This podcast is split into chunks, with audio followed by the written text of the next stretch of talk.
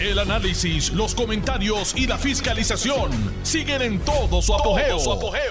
Le estás dando play al podcast de Noti1630, Sin Ataduras, con la licenciada Zulma Rosario. Muy buenas tardes. Hoy es lunes 3 de abril del año 2023.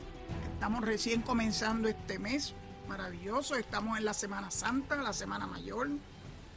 Eh, donde claro que los invito a que la utilicemos en parte para reflexionar, para darle más énfasis a la parte espiritual que todos debemos tener, para, para de alguna forma reconocer que hubo un acto de desprendimiento como ninguno otro en la vida y en el mundo, como fue el que Jesucristo estuviera dispuesto a pasar por los gravámenes más terribles que un ser humano ha pasado en la vida, para darnos una protección permanente a todos nosotros, que es la promesa de la vida eterna resucitó al tercer día. Para aquellos que no creen en que después de la muerte hay vida, pues claro que hay vida. Por lo menos esa es la esperanza que tenemos todos los que tenemos una, una fe grande en Jesucristo. No vino en vano, vino a enseñarnos que se pueden hacer las cosas bien, nos dio una... Aquí que todo el mundo pide un plan, ¿verdad? Para todo, quieren un plan. Pues mira, el plan de Jesucristo está en el Nuevo Testamento. Así que ahí lo pueden ver, eh, ¿verdad? Este, la forma en que se escribió ese Nuevo Testamento corresponde a esa época en nuestra vida como mundo, ¿verdad? Dos mil y pico de años han transcurrido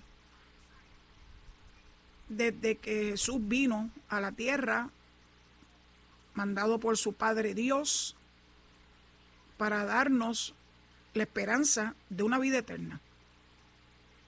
Y para que los que lo acompañaron tuvieran la oportunidad de escribir y redactar su experiencia real al lado de él, donde pudieron ser testigos de múltiples, múltiples eh, milagros y para poder dar fe de eso. También supimos de cómo una de las personas más cercanas a él lo vendió por unas monedas y otro lo negó eh, reiteradamente. Así que la cercanía en aquel momento a la figura de Jesucristo no garantizaba que los que estuvieran cerquita de él iban a responder como uno hubiese esperado, ¿verdad? Yo no sé qué hubiese pasado si nosotros hubiésemos vivido esa experiencia. Como todo en la vida, está de moda el poner en duda las cosas que se le dicen. El no tener fe. El darse por vencido rápido. Ni siquiera tener la oportunidad de vislumbrar un mejor futuro. Así que tenemos en el mundo actual algo similar a lo que se vivió hace dos mil y pico de años atrás. dos mil veintitrés años atrás. Porque estamos viviendo el 2023 años después de la venida de Cristo. Por si acaso.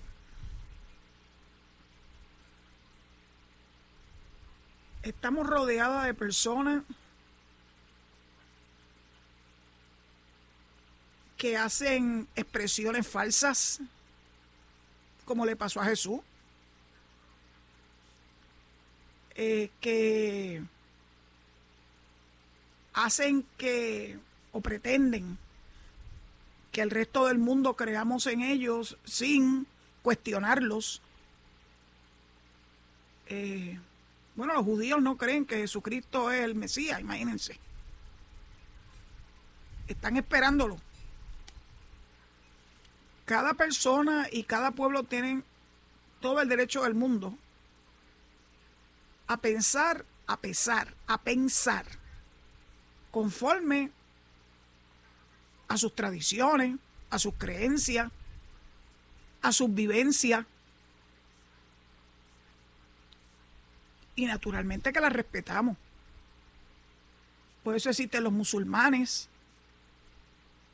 Por eso existen, bueno, ahora mismo en Ucrania, los ortodoxos ligados a la iglesia ortodoxa rusa están en tremendo dilema eh, porque eh, los ucranianos no confían en la iglesia que siempre fue la que los cobijó por su cercanía a Rusia. Así que vivimos tiempos convulsos. Yo no sé si tan convulsos como los que vivió Jesucristo hace 2023 años atrás, pero sin duda alguna son tiempos convulsos, porque la ecuación lo que no cambia es que seguimos siendo seres humanos. Y los seres humanos sabemos de todos los colores, de todas las creencias, etcétera, etcétera, y eso es maravilloso. Lo que a nosotros nos preocupa es que hay lugares en el mundo donde yo no podría hacer este programa y hacer estas expresiones que estoy haciendo hoy, como por ejemplo en Nicaragua. En Nicaragua, además de encarcelar al obispo, principal, eh, indicando que él estaba utilizando el púlpito para hablar en contra del gobierno. Finalmente apareció, pero todos dicen que es como una, una aparición eh, como eh, ensayada para callar las voces. Pero si tenían alguna duda de que Daniel Ortega en Nicaragua le ha declarado la guerra a la iglesia, particularmente a la iglesia católica, que es la que tiene mayores feligreses en ese país. Pues dio instrucciones veladas, claro que son veladas, no lo va a decir así de frente y públicamente, así como lo hace la gente que son unos... No tienen babilla. porque saben que le vas a caer encima a muchos.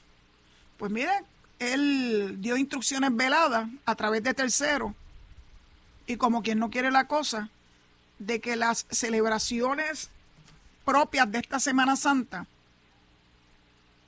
donde se llevan a cabo una tradición que traemos desde España, de hacer eh, peregrinaciones, eh, respeto. Eh, en Nicaragua fueron proscritas. O sea que ni siquiera la gente en Nicaragua puede libremente expresar sus, ¿verdad? sus creencias religiosas. Así que no va a haber ningún tipo de actividad multitudinaria. La excusa es que por cuestiones de seguridad. Ay, por Dios. Lo menos que se deben preocupar es que haya un problema de seguridad entre fieles religiosos que están celebrando la Semana Mayor. ¿Ustedes creen que va a haber problemas de seguridad? Bueno, menos que sean provocados por el, por el propio gobierno. Y de cualquier malla sale un ratón. Así que todo eso está ocurriendo en esta Semana Mayor. Que en Puerto Rico, pues ha cambiado también. Eh, cuando yo era chiquita, habían actividades en una semana como esta. En casa no se ponía la radio y mucho menos la radio con música. Normalmente era lo que nos ofrecían las estaciones de radio y de televisión eran películas religiosas y las estaciones de radio nos ofrecían música música suave, olvídense de ni el trap, ni el reggaetón, ni nada de ese tipo de cosas. Y así crecí yo. Se guardaba el no comer carne en una semana como esta, los viernes durante la cuaresma. Pero interesantemente hubo un cambio y era que cuando yo crecía, empezaban las celebraciones de la resurrección de Cristo el sábado de gloria, se llamaba así sábado de gloria. Y se acuerdan que se hacían unos tremendos bailables. Parece que oigo los anuncios de los bailables de sábado de gloria.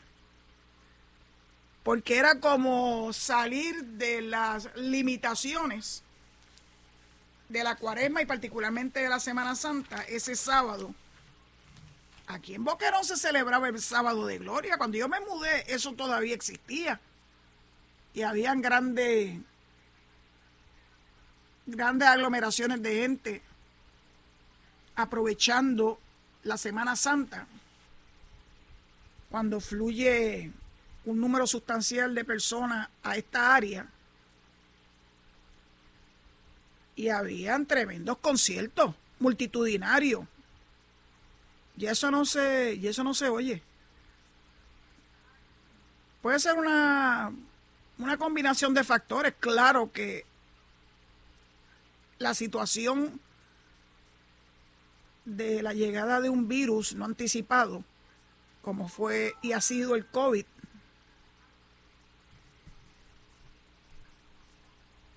los huracanes, los terremotos, todo eso se sintió muy fuertemente en esta área de acá.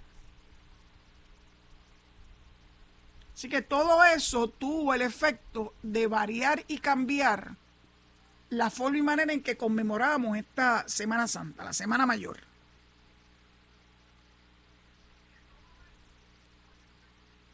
Lo que ocurre a partir de la medianoche del sábado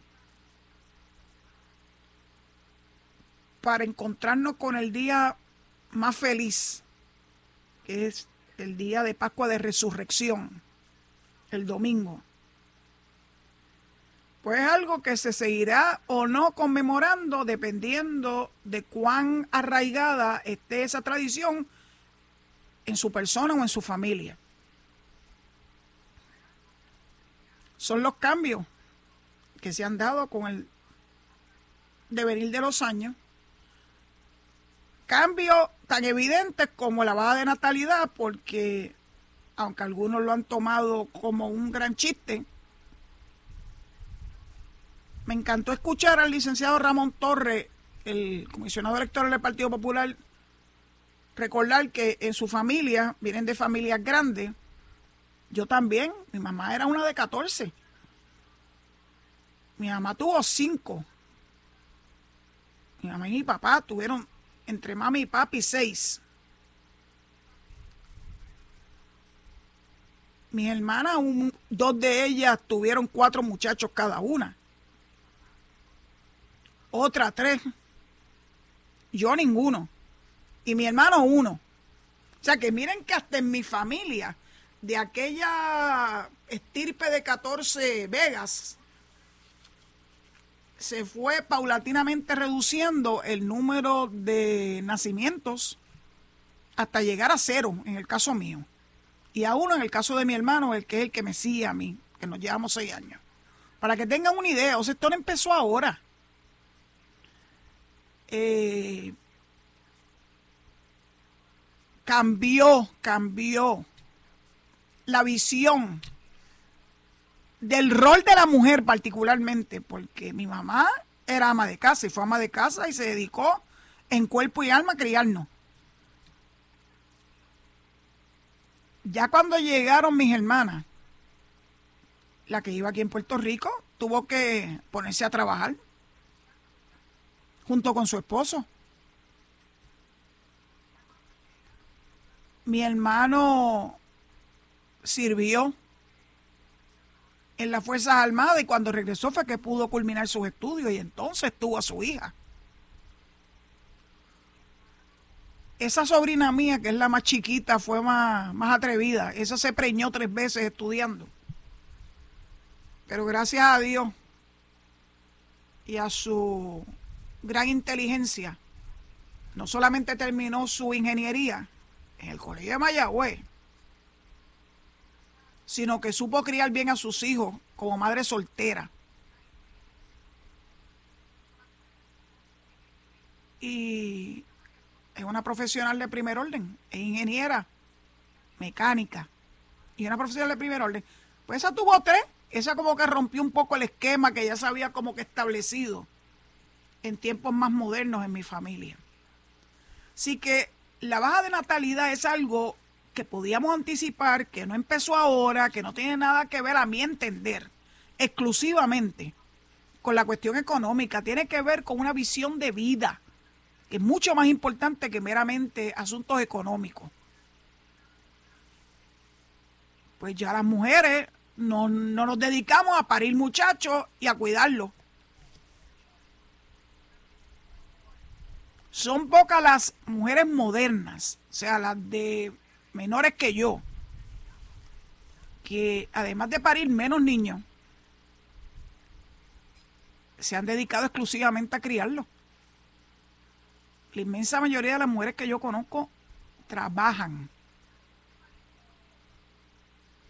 porque les, primero porque estudian y quieren hacer una aportación a la sociedad y a la economía de su hogar. Así que esos son cambios que se dan paulatinamente y que no debe sorprendernos a ninguno de nosotros. Ah, que si esto es un problema económico, no, no creo que sea un problema estrictamente económico. Claro que hay otras prioridades.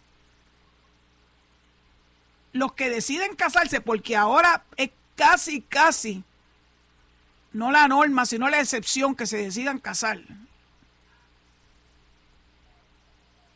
prefieren establecerse en sus profesiones, terminar sus estudios, empezar a trabajar y posponer el tener muchachos. Y ahora tú ves mujeres de 30 y 40 años pariendo. Y claro que no van a parir 14. Si tenemos suerte, tal vez uno. Y alguien puede decir que eso es algo malo? Yo entiendo que no, yo entiendo que es cómo se ha evolucionado el mundo y cómo las familias han tenido que evolucionar también junto con el mundo. Que ahora somos más los viejos que los que, nacen. Sí, pero eso esto no empezó ahora. Eso se veía venir. Y cada vez que alguien cercano a mí, yo tengo una sobrina que se graduó eh, como doctora en el recinto de ciencias médicas, una sobrina nieta que adoro, brillante. Pues decidió que va a hacer una especialidad en que en pediatría. Bueno, pues ojalá que le nazcan muchachos. Yo le dije a mi sobrino, el padre de ella, dije, mira, dile que estudie mejor geriatría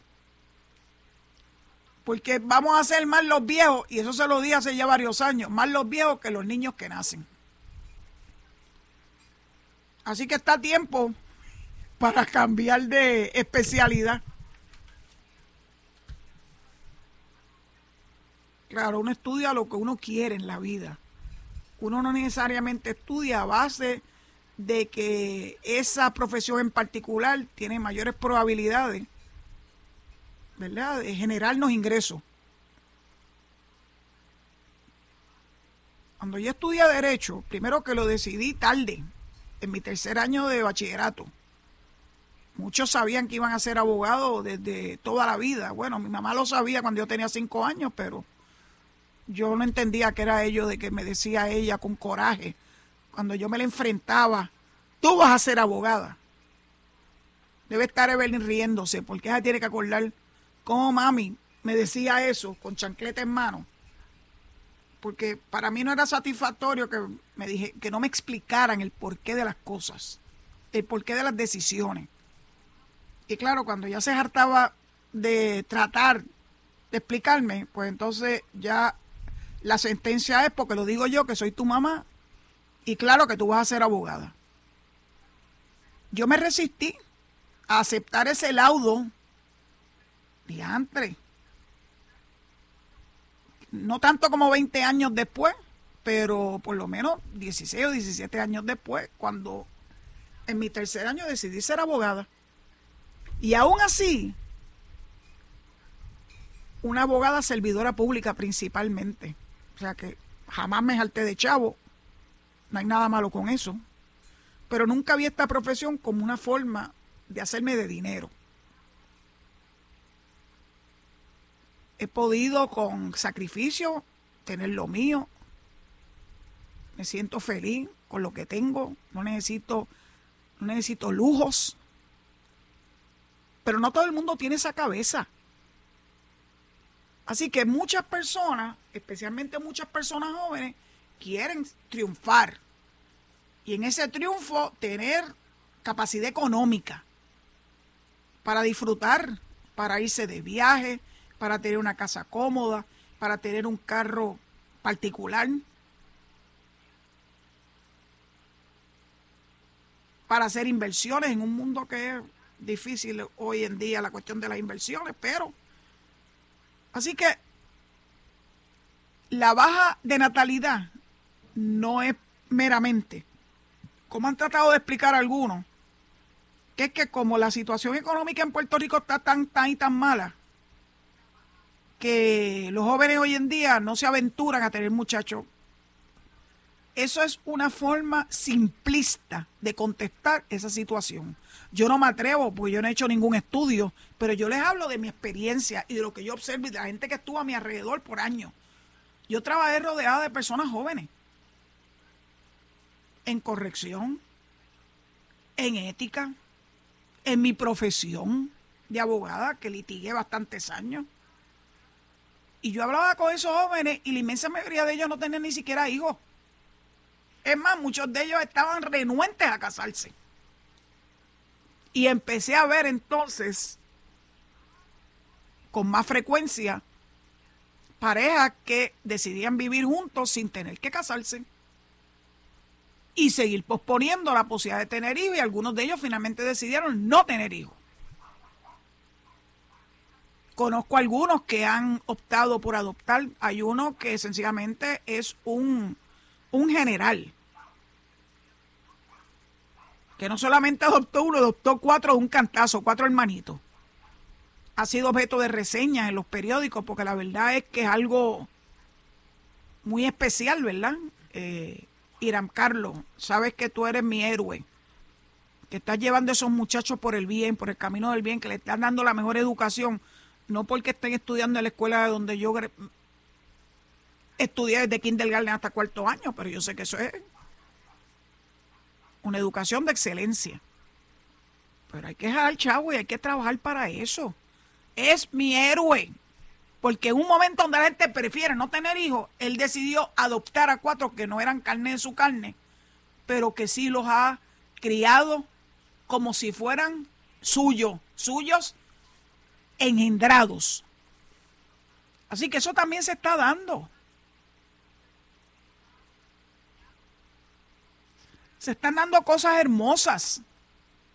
Así que esos niños que nacieron sin una familia estable que los pudiera criar, gracias a Dios están consiguiendo familias adoptivas que están dispuestos a criarlo. Todo eso son cambios demográficos con los que hay que lidiar. No sigan diciendo que es por problema de la economía y porque nos están desplazando y todas esas cosas que dicen estos bárbaros. Que ahora todo es desplazamiento, todo es eso inversionistas que nos están arrebatando lo nuestro, etcétera, etcétera. Cualquier excusa es buena para abordar ese tema. Bueno, dicho eso, pues creo que tengo que devolverle el micrófono a mi amigo Edwin antes de que me, me, me regañen. Y nos escuchamos después de la pausa. Hay dos o tres cositas que quiero compartir con ustedes a partir de ese momento. Estás escuchando el podcast de Sin Atadura. Sin Atadura. Con la licenciada Zulma Rosario. Por Noti1630. Aquí estamos de regreso. Santo. Ya saben que la primera media hora de este programa se la dediqué a, un análisis de lo que es la Semana Santa, de lo que ha sido la Semana Santa, cómo era cuando yo me criaba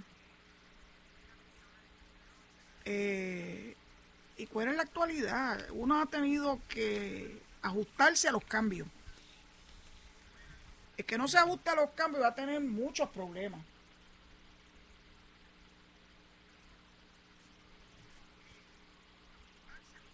Uno tiene que ubicarse. Son la realidad de la vida.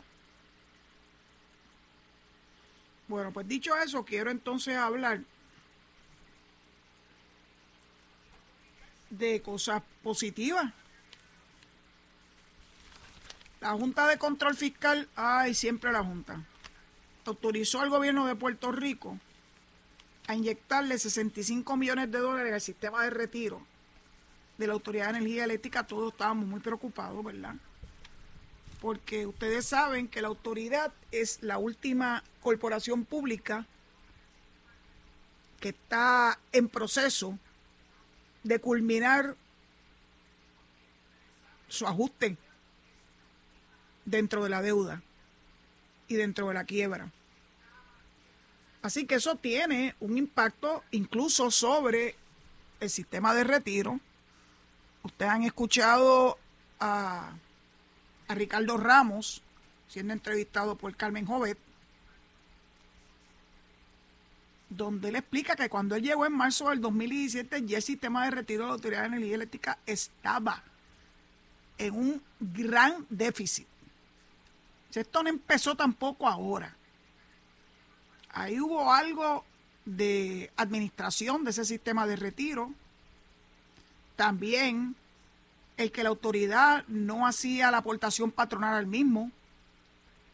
O sea, se juntaron el hambre y la necesidad. Y ahora estamos pagando los platos rotos. Y los pensionados están pagando los platos rotos si no se hace algo. Bueno, ya por lo menos ese, esa transferencia de 65 millones que aprobó la Junta, junto con 8 millones adicionales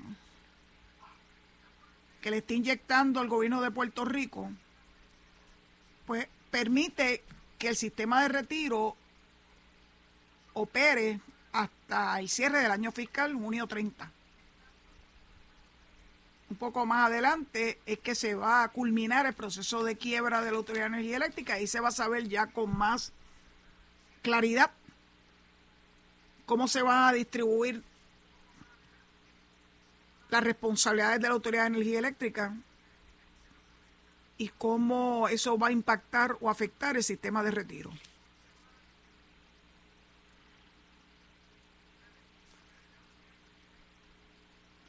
es con, con la quiebra y el plan de ajuste de la autoridad que se va a atender conforme nos dice el secretario de Estado y director ejecutivo de AFAF, que se va a atender la deuda que tiene la autoridad como deudor, como patrono, con el plan. Y estamos hablando de 851 millones, 851 millones de deuda tiene la autoridad con el sistema de retiro de su propia corporación pública. Son cosas que uno mire esos números y uno dice, Dios mío, ¿cómo es posible que hayamos llegado a esa a esa enorme deuda sin haberla atendido adecuadamente y paulatinamente ahora la tenemos que atender de un cantazo. Ya veremos. Cuando culmine el plan de la autoridad, que la juez Taylor Swain extendió el tiempo para las negociaciones, porque el sistema de retiro no es el único acreedor de la Autoridad de Energía Eléctrica. hay otros acreedores, suplidores y otras entidades que le dieron servicio a la Autoridad de Energía Eléctrica y que ah, legítimamente esperan ser resarcidos adecuadamente en ese plan de ajuste de la deuda. Así que son muchos los hijos del muerto, como decimos. Vamos a hablar un ratito de Donald Trump.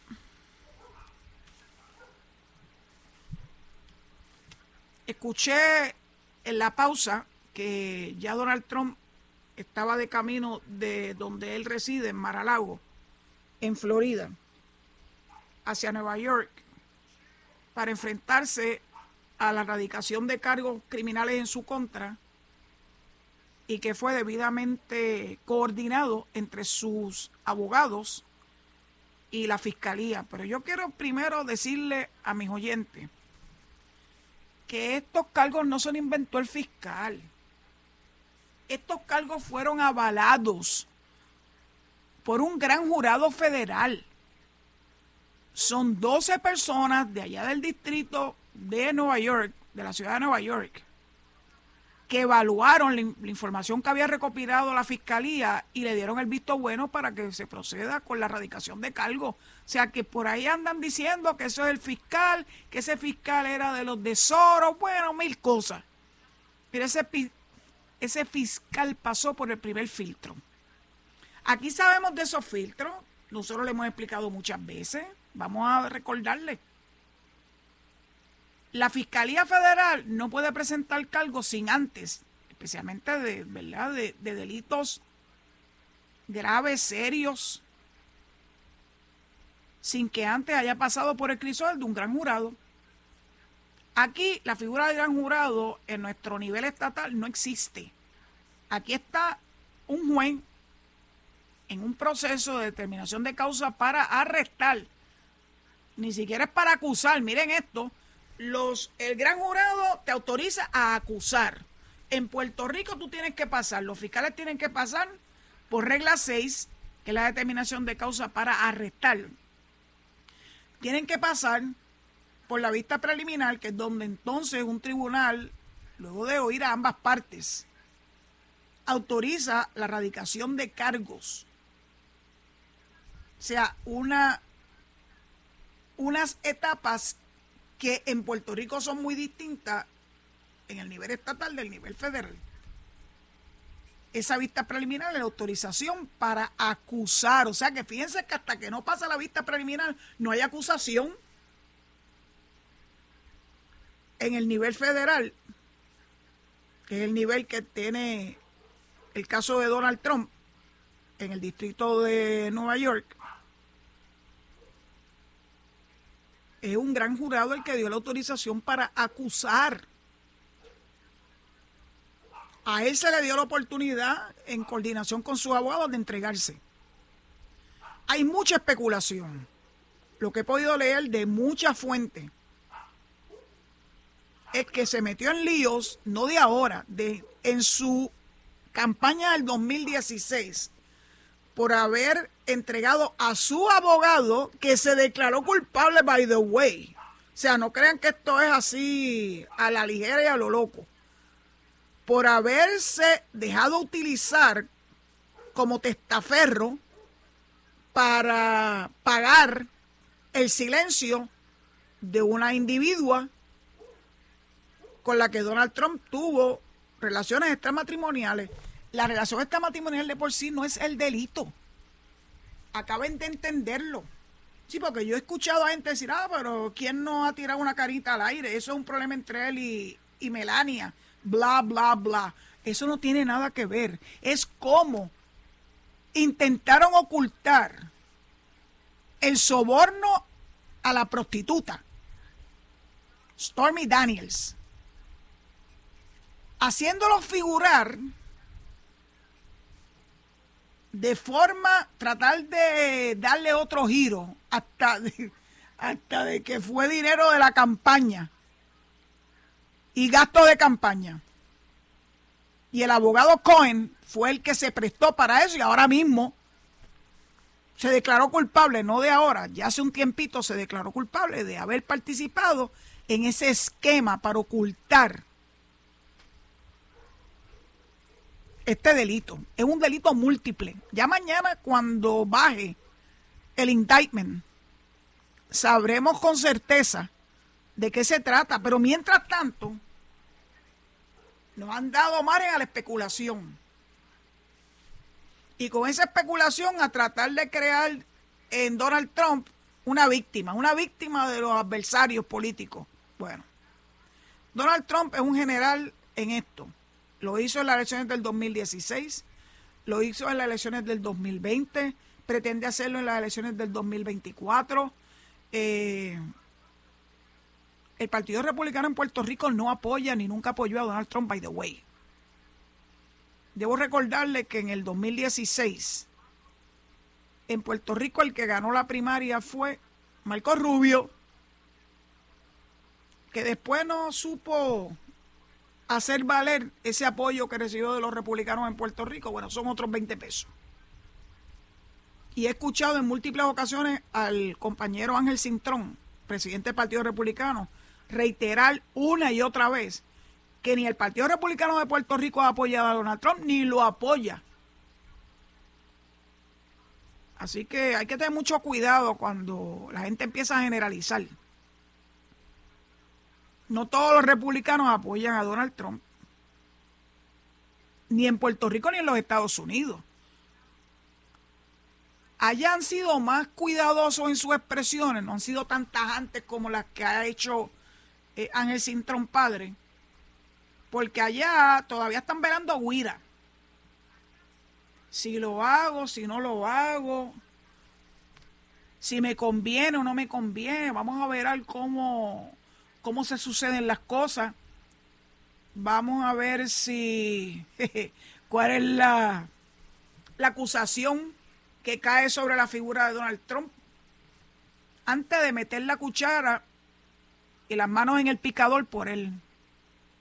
Ellos saben que si el Partido Republicano no tuvo el éxito que esperaban, contundente, en las elecciones de medio término que recién acaban ¿verdad? De, finalizar en noviembre del año pasado, pasado meses nada más de eso, y que perdieron el Senado y la diferencia de votos en la Cámara de Representantes Federal es pírrica. Así que ese es el efecto Donald Trump. Así que yo he escuchado y leo a republicanos importantes. Hay dos o tres que son recalcitrantes. De la extrema, extrema, extrema y de más allá de la extrema derecha. Que lo siguen apoyando, que piensan que el hombre es una víctima de la política, etcétera, etcétera. Lo que pasa es que yo creo que cada vez hay menos republicanos que estén dispuestos a asumir esa, esa actitud ante una persona que primero no era republicano en su origen, pero casi nadie se acuerda de eso. Él supo moverse y supo insertarse y supo crear este aura, el famoso Make America Great Again, para mover al silent majority de los Estados Unidos, que se sintió representado por la actitud discriminatoria,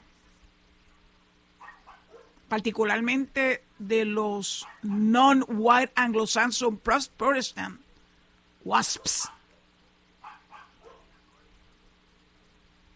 Eh, ellos nunca estuvieron de acuerdo con que la nación eligiera democráticamente dos veces no una, dos veces a Barack Obama.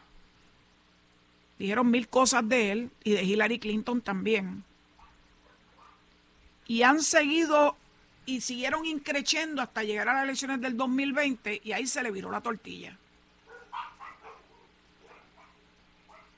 Donald Trump es un lastre, a mi mejor entender, al Partido Republicano. Ya algunos han sacado pecho bueno, por conveniencia política, no porque genuinamente crean, a mi entender.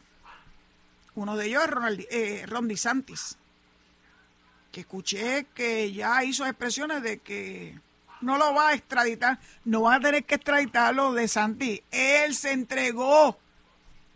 Mañana. Ya viajó para Nueva York. No lo tienes que extraditar, no te va a hacer pasar por eso. Eso es sacar pecho. Siguen poniendo en riesgo la estabilidad de la democracia americana. Enfrentándose a los procesos establecidos por la Constitución. Por un lado, se aferran a la Constitución, especialmente cuando se trata de su tema especial, que es el de las armas, the right to bear arms. La segunda enmienda. Pero todo lo demás que conlleva la constitución de los Estados Unidos, una constitución de doscientos y pico de años, lo quieren echar a un lado para proteger la imagen de una persona populista, de extrema derecha, que ha cometido infinidad de violaciones de ley. Infinidad. Esta es, this is the tip of the iceberg, people. Faltan muchas cosas todavía. Yo creo que la Fiscalía de Distrito de, creo que es Manhattan, en Nueva York, está testing the waters. Porque todavía quedan muchas cosas que fueron investigadas y que son potencialmente violaciones criminales cometidas por Trump y sus allegados. Particularmente la pretensión de que el secretario de Estado de Georgia cambiara los resultados electorales ilegalmente para favorecerlo a él. Todavía falta qué van a hacer con la investigación extensa que hizo la Cámara de Representantes a los incidentes terribles, nunca antes vistos en la nación americana, de ese intento de derrocar la, derrocar, derrocar la democracia. No me salía la palabra derrocar. La democracia el 6 de enero del año 2021. Faltan cosas todavía. Faltan cosas con relación a las contribuciones sobre ingresos de Donald Trump también. La gente piensa que tener o hacer violaciones a los códigos de contribución sobre ingresos. Eso es pecata la minuta. Bueno, pregúntenle a, aquel mafioso que la única forma que lo agarraron Al Capone fue por violaciones contributivas. Para que tengan una idea. Las cuestiones contributivas son muy serias. Bueno, ya yo puedo decir que yo, como lo dije en Twitter, yo cumplí con mi responsabilidad y no solamente eso, Dios bendito. Ya me mandaron mi reintegro, yo estaba como en shock. Porque Paquito Pared tiene el departamento de Hacienda corriendo como un relojito suizo. Así se lidera el, uno de los departamentos más importantes en el sistema de gobierno de Puerto Rico. Así que veremos a ver qué va a pasar con Donald Trump. Es cuestión de esperar a que baje el indictment, que se supone que baje mañana martes. Y ahí veremos en qué consiste los cargos que se presentan en contra de él. Que muchos dicen, pero es la primera vez que se presentan cargos contra un expresidente. Bueno, posiblemente sí eso sea cierto. Pero tantas veces que hemos oído a la gente decir que nadie está por encima de la ley, le van a tener miedo a enfrentarse a una persona que no ha sabido respetar la democracia de los Estados Unidos. Es más, se verán muy mal si no lo hacen. Se verán muy mal si no bajan cargos criminales contra él por otros delitos y violaciones. Yo no voy a negarles a ustedes que yo tengo cierta insatisfacción de cómo se ha desarrollado la democracia en los Estados Unidos. Pero son cosas que ocurren y uno no se puede, no puede uno actuar diciendo que ya no no tengo fe en la democracia en los Estados Unidos. No, yo no me doy por vencida tan fácilmente. ¿Que hay gente que han atentado empezando por Donald Trump contra la democracia americana? Sí, claro que sí. Yo recuerdo que mucha gente dijo, si Donald Trump gana en el 2020, me voy para Canadá. Yo oí gente cercana a mí que me dijo eso y dije, wow. O sea, una sola persona actúa de la forma que ha actuado este hombre y ha sido razón suficiente para algunas personas hayan perdido la fe en la democracia de los Estados Unidos de América. Mientras esas personas pensaban en moverse para Canadá, seguimos viendo inmigrantes de, Centro y Suramérica, particularmente de Venezuela, que es Suramérica, y de Centroamérica, salvo Costa Rica, todos los demás países, y Panamá, los demás países de Centroamérica tienen migrantes poniendo su vida en riesgo para llegar a la nación americana. No es perfecta, claro que no es perfecta. Yo creo que Puerto Rico tiene mucho que aportar a que esa democracia americana se sostenga y evolucione positivamente. No me, no me doy por vencida.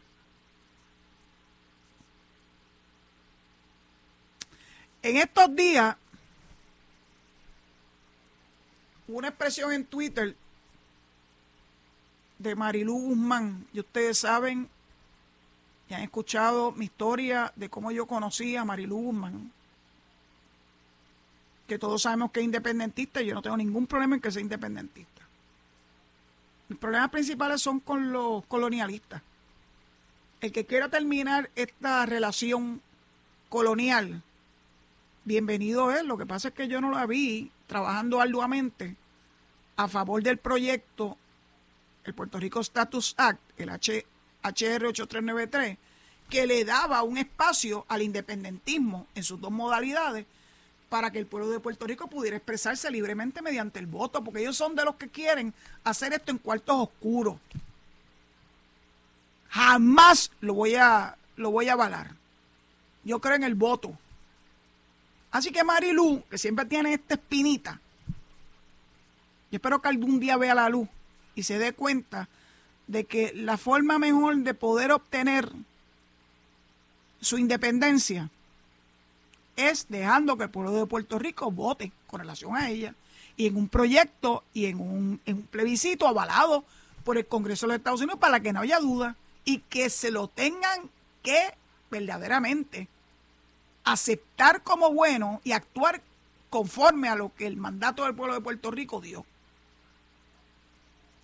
Pero para mi sorpresa, hubo alguien que es estado librista, Federico de Jesús Febles, que es uno de los cabilderos que paga el gobierno de Puerto Rico, que le dijo, que le dijo a Marilú, es que tengo que buscárselo para no, para no pecar la expresión que hizo Federico de Jesús Febles que by the way es el hijo de mi compañero querido desde Kindergarten, Frey de Jesús, que fue campeón de tenis en Puerto Rico en su adolescencia, cuando estábamos estudiando, así que era uno de nuestros ídolos. Federico dijo, la anexión, refiriéndose a la estadía, porque ellos siempre tienen que darle esa visión peyorativa, la anexión no es imposible, aunque a corto plazo parezca inalcanzable. El tiempo, el dinero y los cambios demográficos estadounidenses son sus mejores aliados. Claro, el que haya 5 millones de boricuas allá en la estadía. Descansar en el mito de la imposibilidad de la estadía es ayudarla a llegar. Y después pone el hashtag las cosas como son. Palabras con luz de Federico de Jesús Feble yo creo que finalmente le está entendiendo que la mayoría de los puertorriqueños queremos la estadía. Y ya a esta altura no la va a poder. No van a poder tapar el cielo con la mano. Bueno, dicho eso, yo creo que ya es hora de entregarle el micrófono nuevamente a Edwin. Eh, esta semana eh, yo tengo planificado ir a San Juan el jueves, así que El viernes no hay programa. El jueves no sé si voy a poder recibir la llamada en el cuadro de Noti1 allá en Cupey. Veremos a ver los, ¿verdad? los arreglos que se hagan. Así que esta semana, lunes, martes y miércoles, transmito desde aquí, desde casa. El jueves desde Noti1 y el viernes no hay programa. Es para que se vayan, se vayan adaptando a la programación eh, por motivo de la Semana Mayor. Será hasta mañana, si Dios lo permite, recordándole que luego de que termine mi programa, viene, viene ya Edwin me está diciendo que sí, que voy a poder recibir llamadas. Así que lo que tengo es que poner el número de teléfono allá de San Juan. Eh, viene Enrique Quique Cruz y Luis Enrique Falú, así que manténgase en sintonía con Noti1 y será hasta mañana a las 4 de la tarde. Se pide su querida amiga Zulmaere Rosario Vega. Esto fue el podcast de Noti1630, sin ataduras, con la licenciada Zulma Rosario. Dale play a tu podcast favorito a través de Apple Podcasts, Spotify, Google Podcasts, Stitcher y notiuno.com.